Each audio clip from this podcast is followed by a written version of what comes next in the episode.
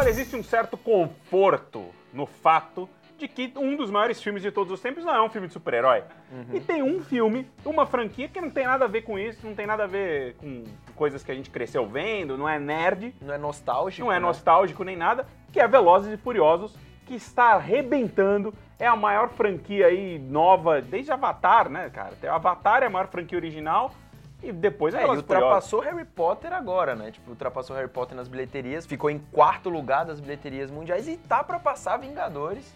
Provavelmente já deve ter passado no momento em que você está assistindo esse Omelete TV. Provavelmente, tava com 1.4 bilhão e aí o Vingadores, o primeiro Vingadores, tava com 1.5, alguma coisa assim. Então, mas daqui a pouco aí o Dominic Toretto e sua gangue vão passar o Vingadores. Pô, o crossover interessante, hein? Olha o crossover aí, dos carros, é, né? For what it's worth, I thought it was humorous. Mas aí, por que diabos Velozes e Furiosos conseguiu se transformar numa série que, beleza, teve um primeiro filme forte, ele começou forte e tal, ele pegou uma, uma cultura é, urbana ali de rua que não, não se sentia representada, não tinha, na verdade, né, um filme que Não representasse tinha essa filme de galera dos drift, não tinha filme de tuning, de tunagem, né? Que virou É, não moda tinha. nos anos 2000 por causa disso e tal. E aí depois o terceiro filme, cara, que era muito um filme feito pra DVD, né? Filme direto pra locação, assim. E depois disso, lá no quarto, quinto, rolou um- uma reviravolta, assim, que eles transformaram a franquia em filmes de assalto e tal. E virou esse fenômeno agora, agora que tá no sétimo filme, já quase batendo o Vingadores. Por uma, por uma coincidência triste do- dos tempos, a gente viu Paul Walker morreu do sexto, no- nas filmagens do sétimo filme. Com certeza esse foi um dos fatores que fez esse filme explodir, chegar onde ele chegou. Então a gente tem que levar em conta o Paul Walker, mas existem outros fatores dentro É, eu da não franquia. acho que só a morte do Paul Walker Isso. teria alçado o filme pra 1.5 bi, né? Uhum. Mas 200, 300 milhões ali vieram é, do interesse meio mórbido das pessoas em função da morte do Paul Walker, que afinal de contas, cara, é muito sinistro, né? O cara morreu dentro de um carro. Cara, é a notícia mais lida da história do Omelete é a morte do Paul Walker. Então, porra, daí você tira, né? O quanto Mas isso é, impactou tá. as pessoas. Ao mesmo tempo, as pessoas não iam assistir filmes do Paul Walker, entendeu? Não é, É. um cara que era o Brad Pitt. Ele não era nada disso. just need to chill out. Eu acho que isso explica bastante o, o sucesso da franquia, de como que você é, pega um elenco que não tem astros. O maior ali é o Vin Diesel, mas é um cara que também tentou seguir carreira solo depois do Velozes 2. Carreira solo, Porque é ele bom. era o Vinho Diesel. I thought my jokes were bad. É, e não, e não deu muito certo. E aí ele voltou pro Velozes porque o negócio dele é Velozes. E aí eu acho que o, o fato de ser um elenco multiétnico é o que explica mais a- o sucesso do que figuras isoladas ali. O Paul Walker sozinho não fez sucesso, Vin Diesel sozinho, sozinho não fez sucesso. Ah, Michelle Rodrigues não faz sucesso também, enfim. Mas tem, como você falou, tem essa questão de ser um, um elenco multifacetado, mas tem outra coisa que eu acho legal também, que é o investimento que a produtora fez em mercados fora dos Estados Unidos, assim. Não é à toa que a arrecadação de Velozes 7 foi maior na China do que nos Estados Unidos.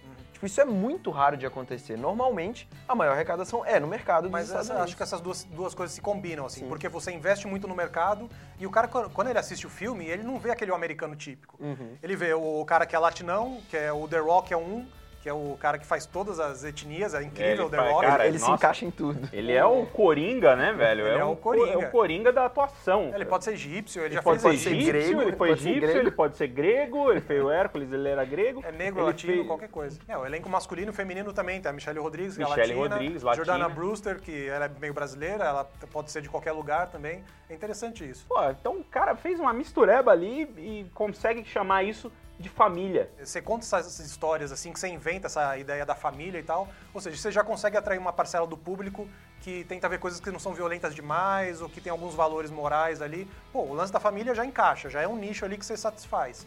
Aí o outro que é a trama de assalto, que é super previsível, outro nicho que satisfaz. Aí tem a cena de ação grandiosa, uma molecada que adora, você já pega esse, essa galerinha. Sabe, tipo, você consegue fazer um filme que se repete, o filme é parecido com o do quinto, que é igualzinho ao sexto, você só muda a locação ali. Você pega uns cenários, você também consegue é, aproximar algum público ali, porque eles vão na Europa, eles vão em vários países. Eles vão a Dubai também, né? Exatamente. Mas eu acho que o mais interessante dessa combinação, a gente fala assim desses fatores, parece fácil, né? Fazer um filme assim. Mas o que o James Wan conseguiu fazer nesse filme é uma tarefa bem complicada. Pra mim é o melhor filme da franquia. E ele repete a fórmula de outros filmes. Só que a gente conseguiu ver uma fórmula muito refinada nesse Velozes 7, que foi com todos esses fatores que a gente já falou. E tem também a comédia, né, cara? Que, tipo, o filme, ele... No começo, os primeiros filmes não eram engraçados, eles eram marrentos, era um filme, sabe? Que ficava... "Yeah, yeah". É de macho, entendeu? E aí, conforme é, os filmes foram evoluindo, aquele quinto, o do Rio de Janeiro, aí me conquistou, porque eu falei, pô, esses caras, velho, não tem noção nenhuma de realidade. Tipo, acabou a realidade desses filmes. Não, não tem. E a, e a ação do, do quinto filme, pra mim, é o melhor filme da série. Assim. A ação eu acho sensacional. O Justin Lin é um cara que, que ele tem futuro na carreira, ele fez o quinto e o sexto, e aí ele saiu pra fazer coisas maiores e tal. Ele tem futuro porque ele, ele dirige a ação de um jeito que parece fácil, cara. Mas, pô, o cara botar o cofre na rua lá, pra, pra a perseguição do cofre, cara, é incrível aquela cena, uma das melhores da série. E o sétimo filme tem outra das melhores cenas da série, que é aquela troca da misandeia. Eles vêm, vêm os dois carros e eles passam ela de um carro pro outro, Nossa. com eles derrapando. Falei, cara, pelo amor de Deus, isso é muito engraçado, cara. É engraçado e é impossível no nível do Matrix, assim, sabe? Tipo, cara, que isso não existe. Tipo, mas aqui existe. No mundo deles, a habilidade vale tudo. E eu acho que o bom humor deles, e tirar sarro deles mesmos, no momento que eles começaram a fazer isso, aí o filme me conquistou. Então, tipo, ele vai pegando parcelas do público e cada vez eles estão conseguindo mais carinho das pessoas, né? E juntando galera ali, velho. Então, pô, imagina esse Velozes 8, cara. Vai ser interessante ver o que vai acontecer na franquia a partir de agora, porque a moda agora são os universos expandidos e todas as coisas que se conectam, né? Nossa. E tem algumas conexões aí do Velozes e Furiosos. É engraçado gente que tenta traçar cronologia, porque tem esse, esse filme se passa é, na época do Tokyo Drift e tal, tem os personagens ali que voltam e morrem. Então é engraçado você, mas ao mesmo tempo, se você quiser assistir qualquer um desses, você pode ver Ah, numa boa, não faz a menor problema. diferença. Uma das coisas da comédia que eu mais gosto, você falou que ele ri de si mesmo e tal, mas pra mim é quanto, quão escrachado que o filme é. Por exemplo, a primeira cena com o Jason Statham lá no hospital, quando ele vai passando pelo hospital inteiro e ele está completamente destruído, como se um cara só tivesse feito aquilo, né? É o Rambo, né, cara? É. O, o, o Schwarzenegger teria feito aquilo, entendeu? O Stallone teria feito aquilo nos anos 80.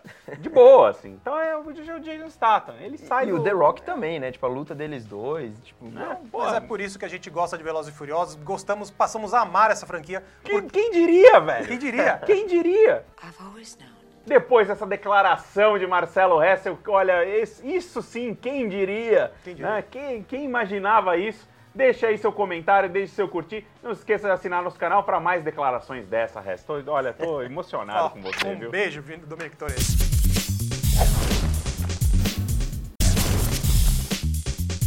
Olá, tudo bem com vocês? Vocês estão bem? Sabe que não tá bem? O futuro. O futuro não tá bem. O futuro não tá bem, tá? Porque a gente tá vendo filme demais de apocalipse. As pessoas precisam de mensagens positivas na vida. Se você entra na internet, tudo que você vê é chorume, tudo que você vê é uma notícia, aí você vai ler o jornal, a capa do jornal, enchente, alagamento, É não sei só o quê, tragédia, falta d'água, só tragédia. Esse tapa na cara da sociedade. Aí você precisa de um filme para elevar o moral, entendeu? Elevar o seu espírito. E um desses filmes é Tomorrowland. Pois é, vamos recapitular. aí. Você liga a televisão, tem Walking Dead, certo? Futuro Futuro zumbi. Zumbis. pós-apocalíptico e tal. Você vai ao cinema, gente tem o Mad Max, distopia total, fim do mundo, Na verdade, é um deserto. filme, filme realista, né? Porque ele trata lá da falta d'água, tem um, um caminhão-pipa que todo mundo persegue. Em São Paulo tá quase nesse mesmo nível, né? As pessoas com, indo com as motos indo atrás do caminhão-pipa. Cara, todos os filmes de futuro que você vê aí nos últimos anos todos, é tudo futuro distópico, jogos vorazes, divergente, tudo distopia, tudo futuro cagado, a humanidade vai pro ralo, só tristeza. E aí eu fiquei pensando, cara, será que o fato da gente só tá indo ver esse tipo de filme, só tá curtindo esse tipo de coisa, e é legal, é legal ver, né? Porque você vê lá, você fala, ah, aqui tá, tá tudo bom. Ah, definitivamente é muito diferente do futuro que se imaginava nos anos 50, nos anos 60, né? Porque depois da Segunda Guerra Mundial vinha toda aquela prosperidade, que é a, é a geração dos baby boomers. Todo mundo resolveu ter filho, porque, nossa, a nossa vida vai ser incrível agora depois da guerra. E aí é é uma, realmente a época de prosperidade em todo o Ocidente. E aí você teve um monte de gente imaginando o futuro com, aquela, com aquele otimismo todo. A ficção científica rendeu isso, principalmente a fantasia, porque aí o Disney, ele veio, o Walt Disney, ele criou toda, todos os parques e todos os filmes da Disney com essa ideia de um futuro que é um futuro otimista. E Tomorrowland é isso, né? É- É a representação do futuro otimista que o Walt Disney tinha. E tá no filme isso. Você vê que tem ali não só a criação de alta tecnologia pro, pro bem do ser humano, mas as facilidades. Não tem nada de tragédia E ali. cromo, né? Tem muita, E muita cromo. coisa cromada que, é, que eu acho que se perdeu isso. Em algum momento, as pessoas pararam de imaginar o futuro cromado. Tem episódio do Bob Esponja maravilhoso, que ele vai pro futuro e o futuro inteiro é cromado, as folhas, as árvores, as plantas, tudo cromado. E, pô, o futuro cromado, que é o que tem no Tomorrowland, é o futuro. Não, a gente não precisa de muito, não precisa de muito. Um jetpack cromado é tudo que eu Já é peço. sensacional. entendeu? Eu, para mim já seria o suficiente um jetpack cromado e um óculos aviador cromado que nem aquele do George Clooney. Perfeito, entendeu? É tudo que você precisa. O jetpack é meio realidade, porque já tem gente andando aí, né? Eu acho que depois do, do Segway, depois que as pessoas começaram a andar de ciclofaixa, agora o jetpack é o próximo, é o próximo meio de, de É, transporte. a gente aí, tem né? Abu Dhabi, lá tem aquele monotrilho também, que é totalmente do futuro, é a cara do Tomorrow. Pois é, Abu Dhabi é meio o que o Walt Disney imaginou lá em 64, quando, ele, quando eles fizeram o World Fair e inauguraram várias coisas lá, o Epcot Center, aquela. O, o Tomorrowland, né? A atração da Disney chamada Tomorrowland, quando ela foi inaugurada, você tinha todo esse. Era aquela coisa monotrilho, é. É. aquela coisa meio futuro Jetsons, né? Que é o futuro utópico. O Disney sempre falava de, putz, união dos povos, a, que a gente tem que aprender a trabalhar junto. Tem vários vídeos dele falando isso e mostrando lá tal, ou aquela sua concepção de futuro. E é legal que o Damon Lindelof e o Brad Bird, quando eles começaram a conceber esse filme, eles partiram dessa, dessa ideia, assim. E se o Walt Disney tivesse criado ali, se aquilo fosse de alguma maneira real, se aquele mundo do futuro existisse em algum tempo, espaço, Tem meio que esse clima de caça ao tesouro, assim, até porque você vê a garota, quando ela pega o pinho, aí ela imediatamente se transporta pra algum lugar. E o filme passa essa sensação de otimismo, não só quando você vê o Tomorrowland, quando você vê a Terra, quando você vê aquela- aquele futuro. E tem essa coisa meio aventuresca, meio, meio oitentista, assim, muito diferente do realista e sombrio que a gente tem nessa nova leva, assim, É, do eu cinema. acho que o Brad Bird ele filma ação, especialmente nessa cena que a gente viu, que quando ela entra na casa do, do George Clooney e eles têm que fugir dos guardinhas lá. É, é uma ação meio otimista, meio sessão da tarde, assim, né? Que é um negócio Meio super- atrapalhado às vezes também, meio né? atrapalhado, exato, meio despretensioso, com uma ação que ela é, é meio caricata, assim, pra ficar bem marcada a ação e tal, e todo o lance da banheira ser um jato, não sei o quê. Mas, pô, se você já não.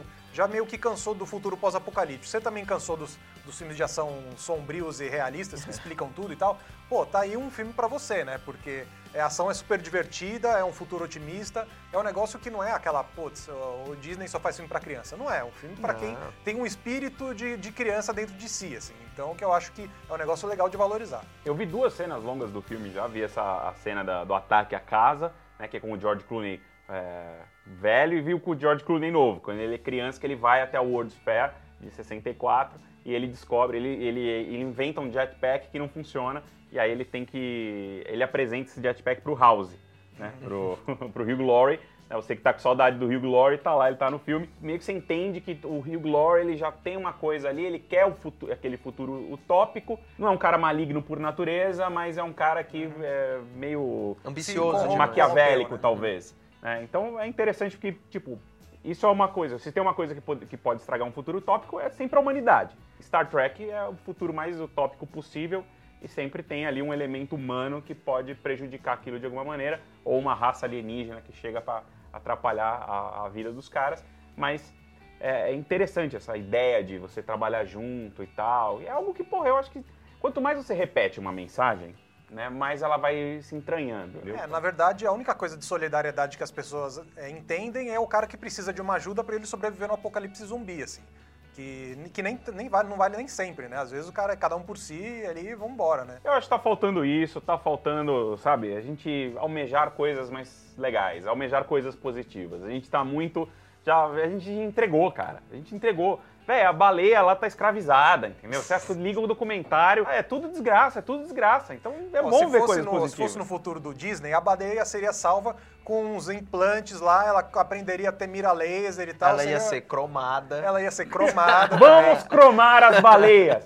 Essa é a, a mensagem de otimismo que a gente deixa aqui. Vamos cromar as baleias. Não só isso, como ele inventaria uma pulseira pra gente entender o que a baleia fala. Porque o importante é conversar não só com as outras pessoas, mas também com os animais. Nossa, esse é o Omelete TV mais feliz do mundo! Muito feliz. Do I look happy? É bom lembrar que o filme é dirigido pelo Brad Bird, que fez O Gigante de Ferro, que é uma das melhores animações que já fizeram nos últimos anos. É sensacional. Teve Os Incríveis também. Pô, também um dos melhores filmes da Pixar. Aliás, ele vai fazer a continuação agora dos Incríveis. Ele volta, né, quando ele acabar agora esse... A única continuação da Pixar que acho que é, é unanimidade, todo mundo queria ver. Exato, quer que ver, Porque não afinal de contas era um filme de super-herói, a gente quer ver a continuação, é filme de super-herói, você quer ver a continuação. E ele também fez o Missão Impossível 4, onde ele provou que sabe dirigir um Não, filme ele de ação. manda muito bem, eu acho que vale um voto de confiança. O Tomorrowland estreia dia 4, estarei lá no cinema, acho que aqui todo mundo vai estar. Todos nós. E o Brad Bird é um cara do bem, tem que prestigiar. É isso aí, se você gosta da ideia de baleias cromadas que falam e vai assistir Tomorrowland, deixe seu curtir aqui no nosso vídeo, deixe seu comentário também se você já está cansado ou não de filmes de apocalipse e assine o nosso canal.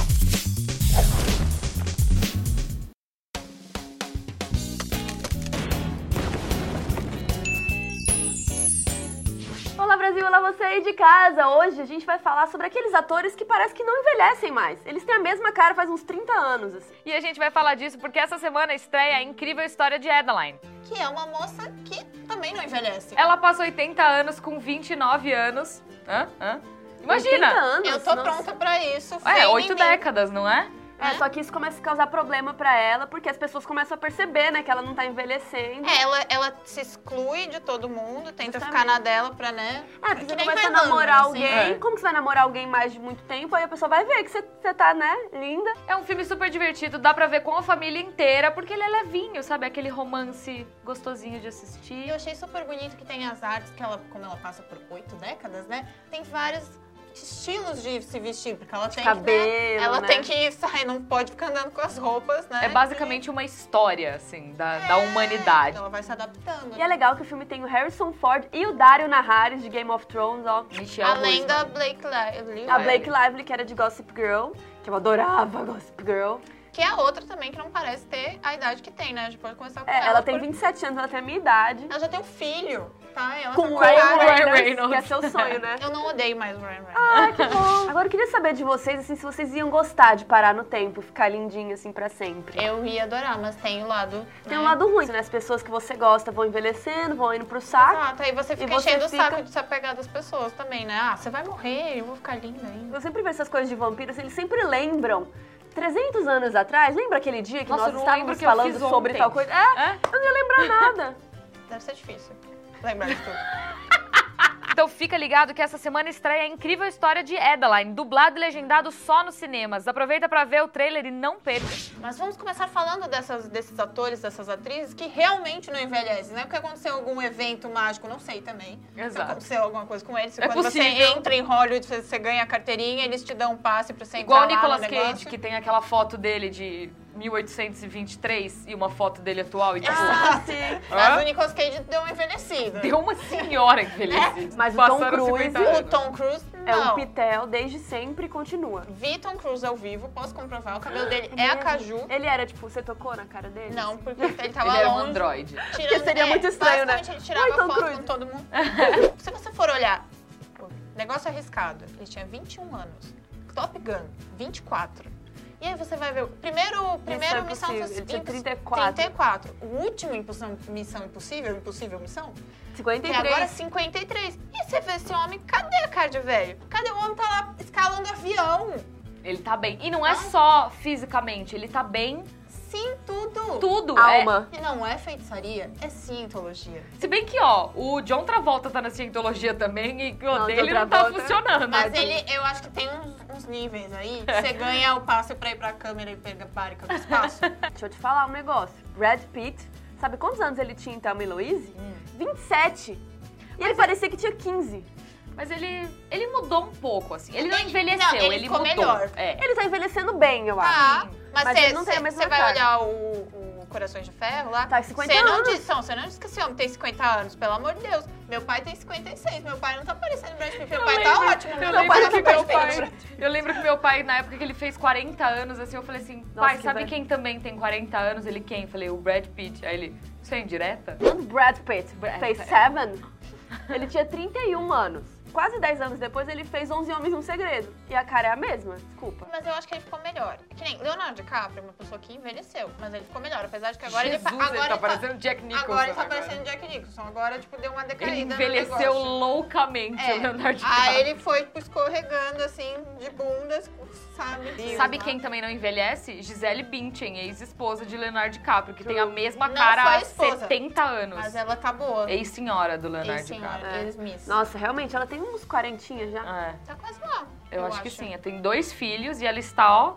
Outra diva que ganhou o prêmio da. Prêmio não, não sei se vai um prêmio pra sua casa, mas Acho é a que não. mulher É mais reconhecimento. sexy é, da revista People, é a Sandra Bullock, 50 anos. Gente, o que, que é ela naquele filme que chama Gravidade? aquela magreza, aquela bundinha, a cara. Tudo tight no lugar, né? Pois Chocada. é. Romaris viu ao vivo na fila do Ai, cinema, e aí? falou que tá ótima, de verdade, é realidade. Olha não só. é Eu magia fico me perguntando se eles fazem, fazem muita plástica ou botox e é muito eu bem acho que feito. eles fazem, mas é tipo, tem gente que faz no lugar certo, tem gente que faz no lugar errado. É, É, então, por Renée exemplo, Zellweger mandou abraços. Exato. Então, e a mesma se tu vai ver a, Sandra Bullock, vê ela no, no Velocidade Máxima, da Magia Sedução, Velocidade máxima é o melhor que ela tem filme. 30 e poucos anos, e aí você vê a Nicole Kidman, as duas estavam ótimas, Ai, maravilhosas. Agora você vê. Nicole Kidman agora e Sandra Bullock agora, né? A Nicole Kidman, ela escolheu o cirurgião errado. Pois é, eu acho que ela foi fazer na Austrália, você tem que fazer em Los É, Angeles. Exato. Porque Beverly você vai pra Hills. Los Angeles, só tem clínica, é, tipo, coisa de tarô É. e clínica de reju- rejuvenescimento. Dr. e, aí eles chamam, e eles não chamam de rejuvenescimento, eles chamam de anti-envelhecimento. Eu acho que eles devem usar umas coisas que eles não falam pra todo mundo, Claro. sabe? Tipo, plac- é, tipo cérebro de Placenta. bebê macaco Ah, da a Tanzânia. Kim Kardashian que passava sangue assim na cara. Pois é. Bizarro, mas será que funciona? Eu descobri que. É, mas eu quero. Talvez. Eu descobri que passar inhame na cara é bom pra espinha. Eu tô passando. Em casos como a Halle Berry, Nossa. que não envelheceu, ela Nada. não precisou fazer nada. Mas isso é gene de negro. Porque, sério, os negros param no tempo, eles não envelhecem. É igual o Morgan Freeman, que tem a mesma cara há, há literalmente 70 anos. O Samuel. Jackson. Também. Também, Samuel Jackson, você vê ele Denzel no Washington. Pulp Fiction e você Exato. vê ele no Vingadores. Velho, eles não envelhecem, eles têm a mesma cara eternamente. Nossa, e a Halle Berry, você olha assim, ela nos Flintstones, que é um dos primeiros papéis que eu lembro dela, que ela, tá, ela tava mais magrinha, assim, ela vai ficando mais voluptuosa, assim. É. Você é a mesma Mas em pessoa. Extant, ela tá com a Nossa, mesma cara do linda. primeiro X-Men, assim. E a Natália ontem me mandou o melhor jogo já inventado da Que internet. foi essa minha amiga. Ah, foi ela que te mandou, Minha amiga mandando. mandou. Exato. Que é o jogo de descobrir a idade do Paul Rudd. É da Vulture. É. Cara, eles põem duas fotinhas do Paul Rudd e você tem que adivinhar quem é o mais Só velho. da cara dele. Eu fiquei jogando com a minha irmã ontem, a gente não tem fim aquilo. É. E não, não acertei quase nada. Eu acertei todas, porque dá pra você saber mais ou menos, assim, pela qualidade da imagem. É, Mas é e isso. Pelo corte de cabelo, eu Sim. acho também. Ah, isso aqui Tava ó, tá muito- com cara de 95. Mas é E isso, assim, aí- porque a cara dele é a mesma. Gente, você vê ele naquele filme lá do. Como é que é? Razão do Meu Afeto, ou nas Patricinhas de Beverly Hills, que são os primeiros filmes que eu lembro É, ele dele. tinha 26. Ele tava, tipo, novinho, bebê, Jovem, jovem. Agora, ele... Homem-formiga. Tá, você, tipo, agora Ele ele tá tá, com ele tá 40. fit, porque antes ele tava mais fechonchocinho. Exato. Agora ele tá naquela magia da Marvel que transforma... Na, na época Magia do, de herói da Marvel. na época de Friends, ele tinha 36. De 26 pra 36, mesma coisa. E agora ele tá com 10 anos a mais, 40 e poucos, mesma Não, e coisa. agora, ainda mais que ele foi fazer lá, se cuidar e tal, tá, ó, Paul Rudd, não dá pra saber. Ele é um cara, eu acho que também tem espírito, né? Ser, ser Tem, você ser gente boa e ser de bem ser- com a vida e não te envelhece. A dica. Uma que envelheceu, mas esses dias apareceu com a cara completamente jovem no baile do match, onde as celebridades mostram seus figurinos horrorosos. Eu nunca vi, é gente, a, a Rihanna vestida de Garibaldo. Nossa, parecia um omelete, assim, né?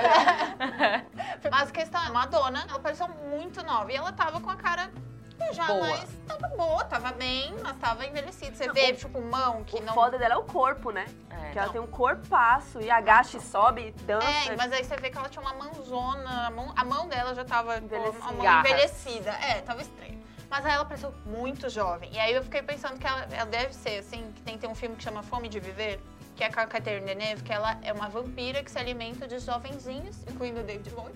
Olha só. Olha só, pra ficar jovem. Você acha que a eu acho Madonna que a é essa Madonna vampira? tá fazendo isso. Mas você sabe É. que tem uma história que, aconte- que aconteceu, que era uma rainha, agora eu esqueci o nome.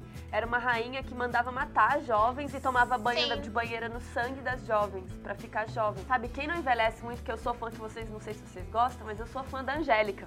É, a gente vai ter que A. Angélica tem 41 anos. E ela tem a mesma cara de Mas 20 ela tem cara de atrás. fada bela ainda. Então. Só nossa, não ela tem é cara perfeita. de filme dos Trapalhões, porque ela não tem mais o cabelo Porque ela tinha Crespo. 15 anos, é. E agora nós vamos para um momento. Meu Deus, não acredito que essa pessoa tem essa idade. É bem isso mesmo. Porque eu descobri um aqui agora que eu fiquei assim, ó. Oh! Pra começar, Jim Parsons, o Sheldon, tem 41 anos. Não parece. Não, nunca parece ia. seis Aquele aplicativo da idade lá que tá na Ah, moda é agora. verdade. Nunca ia descobrir. Nossa, eu daria uns 30. É, então, 30. 30. Pois é. Sabe quem tem 43 anos? Jared Leto. Foi esse que eu fiquei chocada. Meu Deus do céu. 43, com aquele cabelo de Jesus. Não tem mais Parece- cabelo, o cabelo Parece de que ele Jesus tem foi embora. 25 Foi. anos. É ridículo 20 e isso. pouquinhos. É ridículo. Ah, não, dava uns 30 também. Nossa, Ah, no não, máximo dava 30. 20 e poucos É, pra ele. 28, 30, tá bom. Porque ele, ele é pequeno, então parece que ele é mais Ele é novo pequeno? ainda. Não sei, ele, Ele- ele, ele é- ele aparenta parece ser, ser petit, pequeno, assim, assim. sabe? É. Magrinho. Agora ele fica tirando as fotos, ai, sou coringa bombada. Que é o esquisito também. Vamos não, combinar, com não. aquelas veias saltadas, não curti não. E tem a Gwen Stefani, que tem, pasmem, 45 anos. Gente. Diva, diva, ó, tipo, Ela pop tem rock 20 anos é a solução. Madonna ficou só no pop, aí não dá certo. Nossa, é pop E a Gwen. Stefani tem os melhores looks. Desde a época do Adoro. No Doubt, ela tem a mesma cara. E aquela barriga maldita, desde sempre, chapada. Exatamente. Teve dois, 200 filhos lá com o cara da outra banda, que eu esqueci o nome. E tem um que você colocou na lista, eu não sei se eu concordo muito, o Andrew Garfield tem 31 anos. Ele Ah! tem cara de bebê. Eu daria uns 27 no máximo. Mas Eu- tudo bem, mas não, não quer dizer que ele já 31. tinha 31. É. Eu lembrei de um agora que não aparenta a idade que tem, aparenta que ser muito mais novo, que é o Ryan Felipe, que tem Ai, mais de sim. 40 É anos. verdade. E ele tem cara de 20 muito fácil. É verdade. Ah, e tem o, o efeito contrário também, que é Margot Robbie. A gente tem essa discussão sempre. Margot tem... Robbie tem 24 Eu 24 descobri anos. recentemente que ela tem. a- eu tenho 24 anos. Margot Robbie tem a minha É porque idade. ela tem. a- Ela é Ela é- gostosona, sabe? Então você acha que é mulher, sabe? Balzaca, Eu já daria 30 uns 30. anos. Exato. Aquela cena do Lobo de Wall Street. Que ela tinha 21 quando ela gravou, tá? Gente, 21. Que isso? Safadeza, né? Loucura! Isso aí. A gente precisa descobrir o que, que essas pessoas fazem, né? Porque como ficar Nós todas querem. eternamente novinha? A minha outra dúvida também, quanto tempo mais as pessoas vão viver, sabe? Qual vai ser a O expectativa de vida? A gente não falou você da tá? Fonda. Jane Fonda. Tem a Jane Fonda, que é gata também. Se você lembra de mais alguém, escreve aqui embaixo nos comentários, curta o vídeo, assine o canal e até semana que vem. Tchau. Tchau.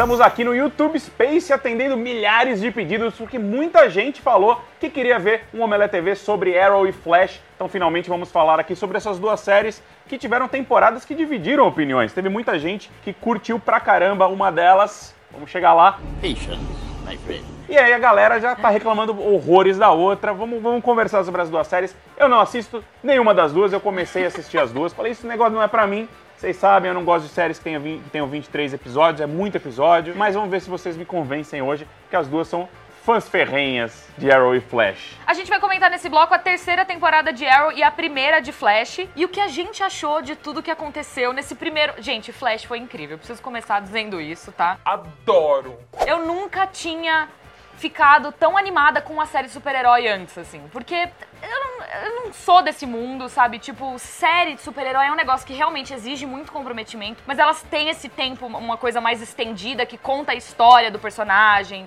família, amigos e etc. Eles enrolam, vai, E eles tem um enrolam. lado que também não é pro fã de quadrinho, né? É pra, Sim. tipo, pra galera toda. Então vira uma meio que novela, que nem Arrow. Ah, essa terceira temporada de Arrow atingiu o nível mais alto da sua novelice, assim, eu acho.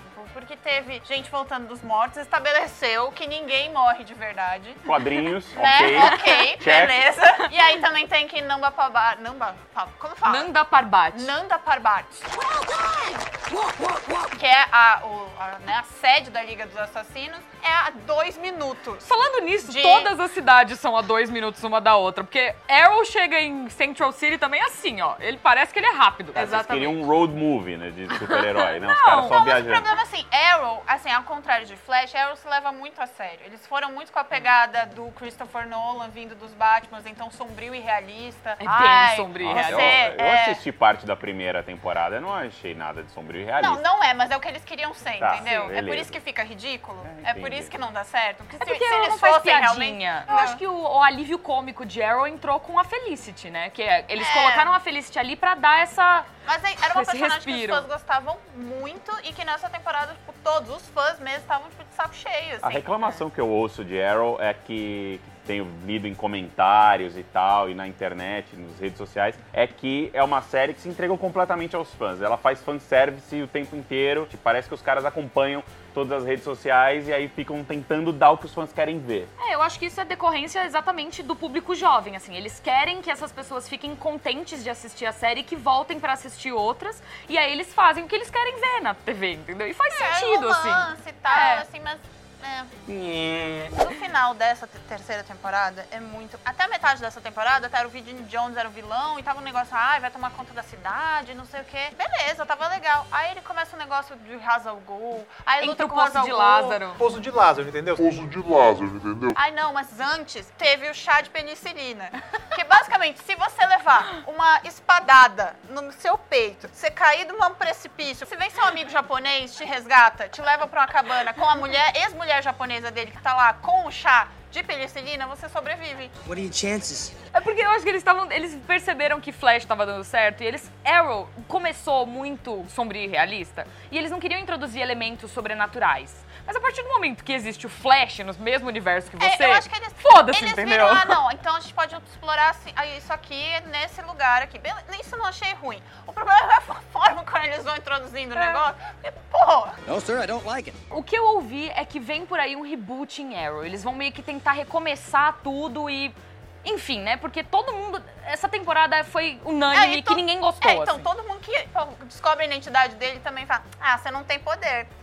Eu posso fazer a mesma coisa que se você. Eu faço um curso de autodefesa, viro vigilante também. Exatamente. E aí todo mundo é vigilante. Tipo, metade do elenco é vigilante já. Pô, eu vi uma cena aí que é meio total isso, que é ele saindo de um beco, acho que é o final da segunda temporada, tem uma galera indo atrás dele, tem o Arsenal, tem, as, tem a Canário, tem a. Cara, todo mundo da família. Ele encostou no cara, já vou, vou virar também. Mas tudo bem, porque nos quadrinhos é assim, velho. Você tem um sobrinho, você tem um primo, um vizinho. Eu Cola eu lá, velho. Pega uma flecha, eu ensino você. Bora lá. Seis meses. Ó, vigilante. Eu, o meu único problema é se levar a sério, porque aí é o que funciona em Flash. Flash eles conseguiram um recurso incrível, que foi o Cisco, que todo mundo odiava no Nossa, começo. o Cisco no Era começo. muito chato e ele virou um recurso pra como nós vamos introduzir os nomes ridículos dos personagens. I was thinking of calling myself Pied Piper. I assign the nicknames around here.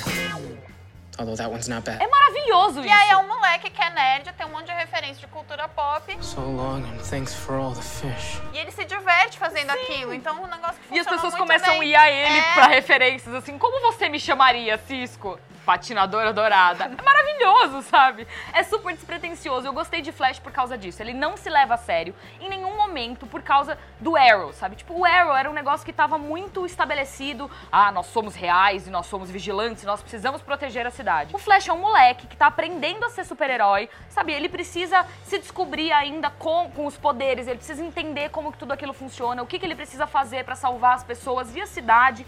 E aí, no final de tudo, tipo, ok, você já ajudou todo mundo? Se ajuda agora, amigo, entendeu? E, e eu achei isso muito interessante, ele seguir nessa jornada que não foi só pessoal de descoberta dele, assim. Foi meio que uma jornada que ele ajudou todo mundo, e aí chegou um momento que ele falou, não, agora é minha vez. Mesmo que isso der errado, eu vou, sabe, sair por cima. E é uma jornada que tá crescendo o universo de si na, na televisão, porque os caras introduziram viagem no tempo e multiverso, cara, pra um público que, porra, não tá muito acostumado com isso. Então esse é um lado que eu respeito no, no Flash. R-E-S-P-E-C-T. Mas é por isso que eu tô gostando do Flash, assim, sem conhecer muito do mundo dos quadrinhos, eles estão me apresentando um negócio que é muito inerente desse, desse universo, que eles criam coisas e tem vários personagens. Sabe, múltiplos, múltiplas versões de um personagem. E eles estão introduzindo isso de um jeito muito fácil de você entender, de um jeito muito acessível, meio que te explicando tudo, mas sem ser de um jeito idiota de Sim, TV, sim. sabe? Pô, apareceu o, o capacetinho do Jay Garrick no último episódio. Isso é muito foda. E eu só soube o que era aquilo depois que eu pesquisei. Então, é- incrível. Você vai procurar, eles te deixam várias coisinhas. Hum, naquele episódio que teve a primeira viagem no tempo. Sim. Ah, o que, que é isso? O que, que isso pode significar? Você vai pesquisar. Aí você fica curioso. Curioso. You understand the words that are coming out of my Ele te deixa curioso, assim. Exatamente. Nossa, e é uma série que sabe brincar consigo mesma, né? Porque teve a primeira versão do Flash na TV, o cara que era o Flash agora faz o pai dele É. ali, e teve episódio com a participação do Mark Hamill, que foi muito bom. Reprisando o papel que ele fez na série dos anos 90, o Trapaceiro. É, pois é, foi, um- foi um episódio muito legal que ele só perdeu porque eles dividiram as atenções ali. Acho É. que devia ser só focado no Mark Hamill. Outra coisa interessante que Flash fez foi já introduzir a Caitlyn Snow e o Cisco Ramon, que são personagens importantes nos quadrinhos, que também podem ter dupla personalidade se eles continuarem com essa ideia de multiverso. Porque a Caitlyn Snow vai virar nevasca e o Cisco Ramon pode se transformar no vibro. Então, não sei, acho que vem umas coisas legal, muito interessantes é, é aí legal pela negócio frente. de poder brincar com isso. Cada decisão pode mudar tudo. E aí você Exato. tem uma nova série dentro da sua série e já estabeleceu que a linha do tempo que eles estão vivendo é uma linha alternativa. Sim, tem, tem, tem muitas possibilidades vindo por aí, vários flashes na TV, sabe? Vilões que são bonzinhos em outro, em outro universo. Loucura, Eles total. têm que arrumar Arrow agora. Porque Arrow É. foi o primeiro filho. O primeiro filho sempre O tá errado. Arrow eu também ouvi aí boatos de um reboot. É o primeiro que o próprio Stephen Amell falou que não vai usar mais a, a roupa do Arrow. Esses, esses dias acabaram e tal, né? Ele falou isso numa entrevista que não vai voltar a roupa do Arrow. Então já tem gente especulando, será que ele vai virar o Green Arrow, o arqueiro verde? Yes! Yes! Então deixe seu comentário aí se você gostou de Arrow, se você gostou de Flash, se você não gostou de nenhuma das duas, não quer ver, comente aí, deixe seu curtir nosso. É a canário. É a, can- tem a canário negro, tem a canário branco e a canário de bolinha, que mistura as duas. Só, exato, todas. né? Agora a canário pupurri aí. É, Muito meio a bem. meio. Então não esqueça de assinar nosso canal.